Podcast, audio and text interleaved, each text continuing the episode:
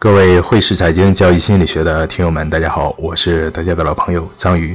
一直关注我们节目的朋友应该都知道，我们正在搭建自己的交易圈。这个圈子都是在做交易的朋友，有些是已经达到稳定盈利，有些呢则是刚刚入市的新手。大家在一起交流探讨，一起去做交易。如果你感兴趣，欢迎你的加入。话不多说，下面进入我们的正题。哦，对了，在这里呢，先给我的新专辑打个广告。细心的朋友应该有注意到，我的主页多出了一个专辑《传奇交易员》。这个专辑说白了是股票作手回忆录的读后感，当然也包括了我的一些个人见解，同时也缺少不了我对于交易的一些看法。由于版权问题，我给它命名为《传奇交易员》。看过这本书的朋友，建议可以去听一听，看看是否与您的感悟有些不同的地方。如果您没有看过这本书，同样可以去听一听，因为我在讲的时候加入了我很多自己的理解，所以即使没有看过这本书，同样可以去听。那好，接下来就正式进入我们的节目。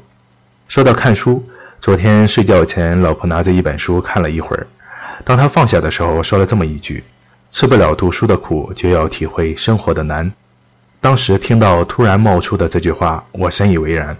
当下身处浮躁的社会。有多少人还有读书的习惯呢？自从有了手机，我想更多的人应该是整天抱着它，乐不思蜀。当然，我自己也不能免俗，但多多少少和整天抱着手机玩的人有些不同。拿起手机，我更多的是看看时事新闻、国际消息，而且我也有读书的习惯，每天都会看会儿书。可能有些朋友听到这里会说：“那这和交易有什么鸡毛关系吗？”今天就和大家聊一聊读书的习惯。和交易有什么关联？其实读书和做交易，就我个人而言，他们都是我生命中的一部分。昨天、今天、明天，读书、交易都会充斥着我的人生。现在是自媒体的时代，快手、抖音等一些短视频软件，我想大部分人的手机上都有安装。其中有一些视频能让我们得到一些感悟，但更多的是给我们展示纸醉金迷的生活。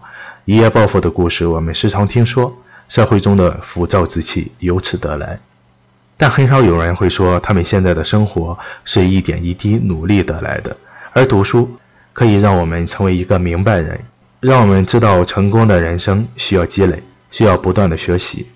读书除了让我增长见识之外，最最重要的是可以让我心境平和，可以心无杂念的去做交易。一个人可以做到心无旁骛地读半个小时的书，并且坚持下去，那一定可以去除你心中的浮躁之气，让你变得更有耐心去做好一件事情。而对于我们交易者而言，最难克服的是自己的心态，每天不断地面对得与失，把握住了行情，唯恐下一步出现利润回吐的现象，患得患失，这本身就是没有耐心的表现。没有把握住行情，心中急躁。长时间的读书同样可以让你平静下来，帮助你更好的去判断行情。总之一句话，建议做交易的朋友多读书，读好书。那今天的节目就到这里，想了解更多，请添加我的微信 h s c z y g，也就是汇市财经宇哥的首拼字母。感谢大家的收听，下期节目再见。